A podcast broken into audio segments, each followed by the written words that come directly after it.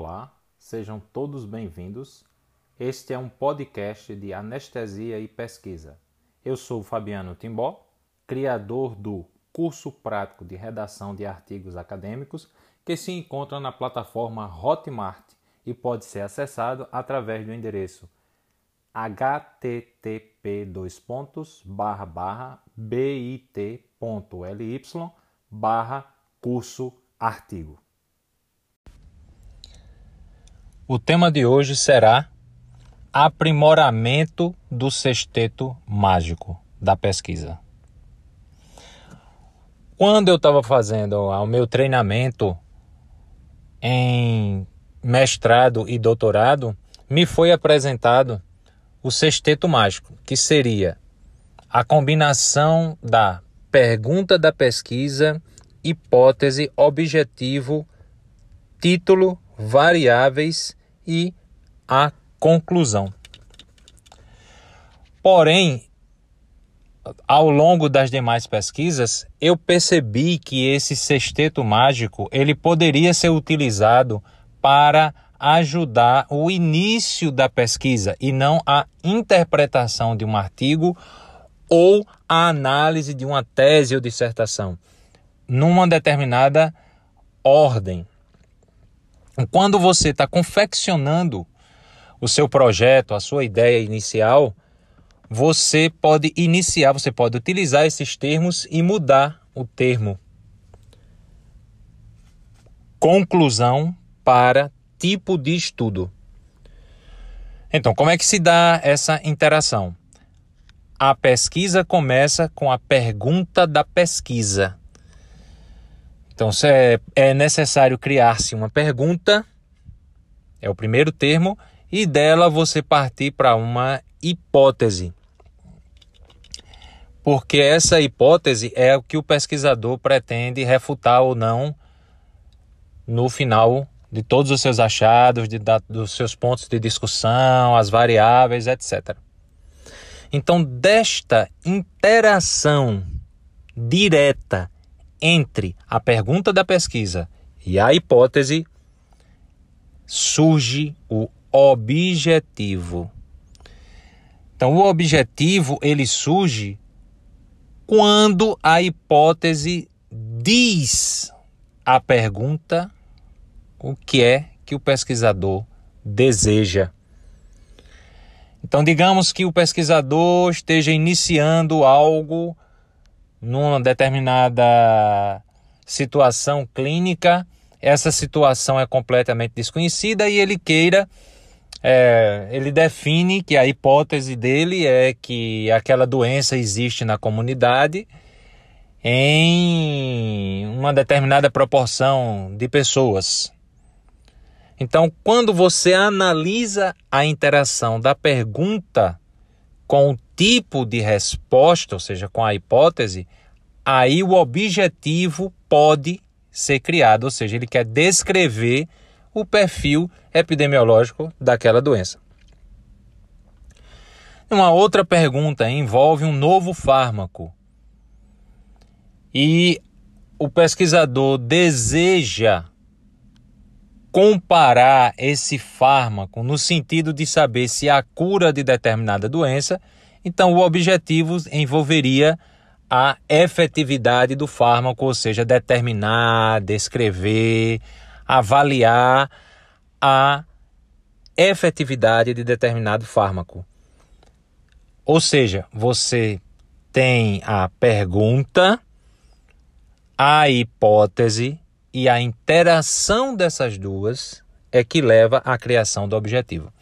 O objetivo, por sua vez, ele vai informar ao pesquisador quais seriam as variáveis necessárias para se chegar àquele objetivo. Então, seu desejo fazer no objetivo uma descrição do perfil epidemiológico do coronavírus em Alagoas, as variáveis devem ter relação com esse coronavírus, com essa descrição. Então seria o grau de escolaridade, local da infecção, frequência de infecção.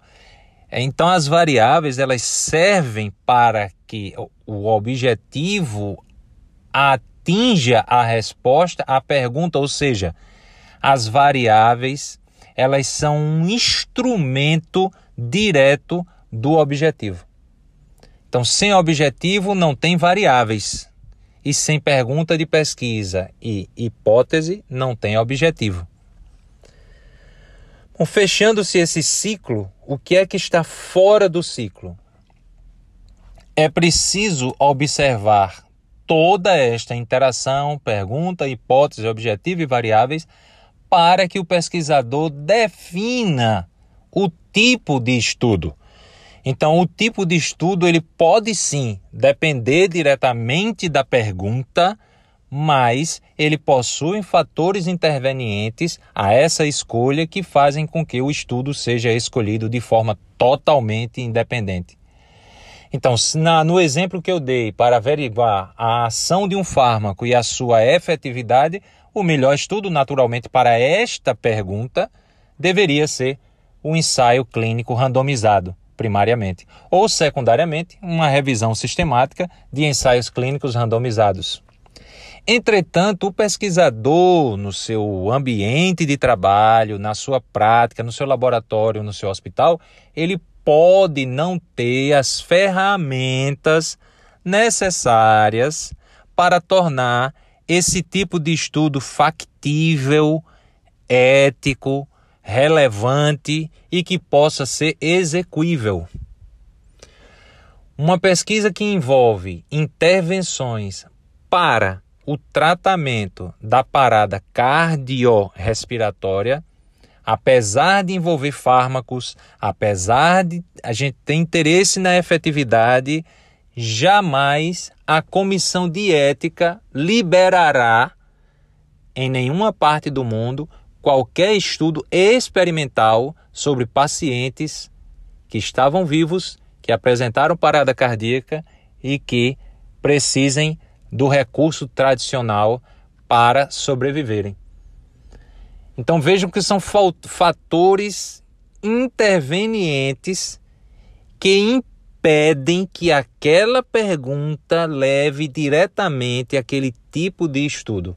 Então, o tipo de estudo ele vem não só dessa interação entre primeiro a pergunta, depois a hipótese, a partir dessa interação o objetivo e a escolha das variáveis, mas ele vem, ele observa, ou seja, o pesquisador observa esse cenário para associado ao que se tem, as condições, ao financiamento, à maturidade que o serviço tem para avaliar, ele vai escolher o tipo de estudo.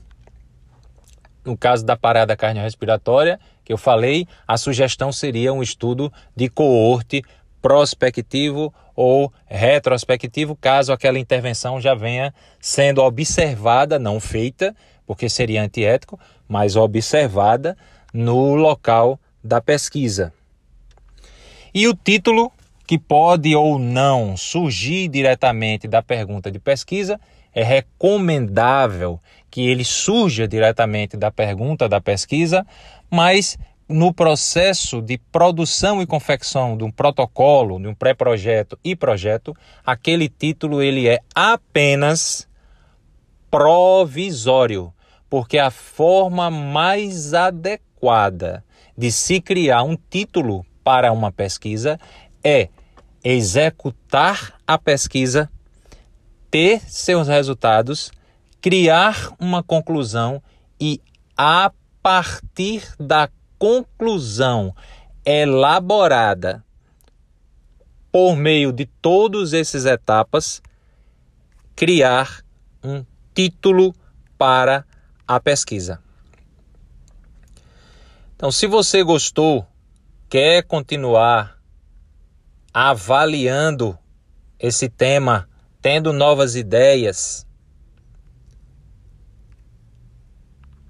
se preparando com, com outra para outras situações, quiser um ponto de vista até filosófico, acesse http dois pontos barra barra tinyurl.com barra Francis Bacon 01. Espero que você tenha gostado e caso queira entrar em contato comigo, o meu e-mail é fabianotimbó@yahoo.com.br. Até a próxima. Um abraço.